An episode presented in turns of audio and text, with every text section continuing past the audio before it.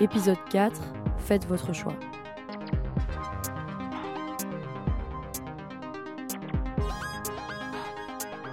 Flash info spéciale.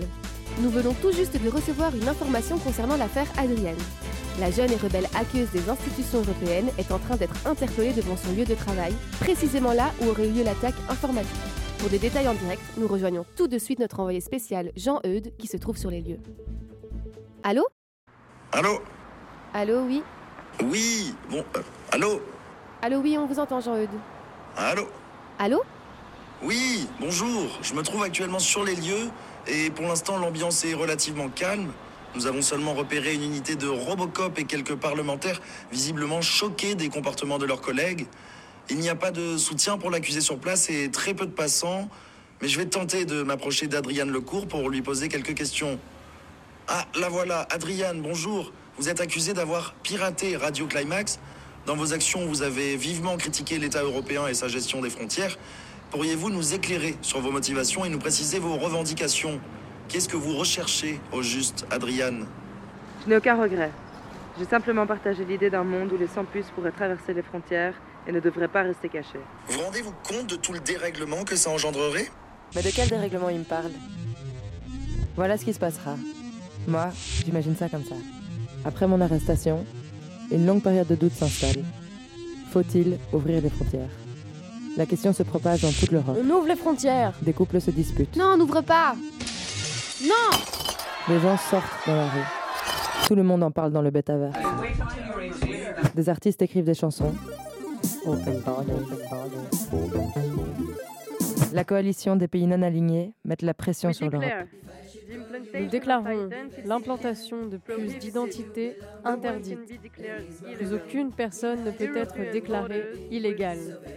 Les frontières européennes seront désormais ouvertes.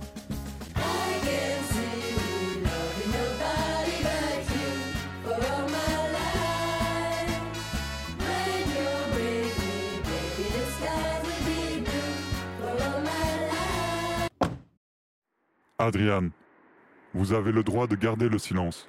Tout ce que vous direz pourra être utilisé contre vous au e-tribunal. La situation est critique. Les Robocops sont en train de procéder à son arrestation.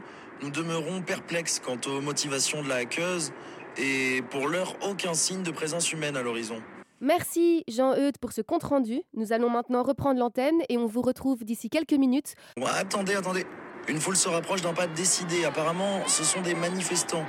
Il semblerait même que ce soit des sans-puces, mélangés à des citoyens européens. On voit des centaines de personnes portant des banderoles et des pancartes dans des langues qu'on ne comprend pas. Jean-Eudes, les événements semblent confus et nous avons du mal à saisir la situation. Les auditeurs ont besoin de savoir que veulent les sans-puces et que cherchent-ils à communiquer. Eh bien, je ne comprends pas, je ne sais pas lire cette langue. Mais ce qui est sûr, c'est que cela fait des dizaines d'années qu'une telle manifestation n'est pas arrivée en Europe. C'est complètement inédit.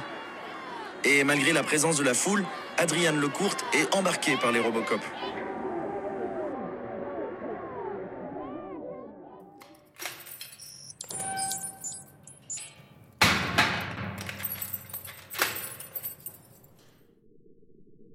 Nous sommes barricadés derrière nos frontières à sens unique, aveugles du relief extérieur.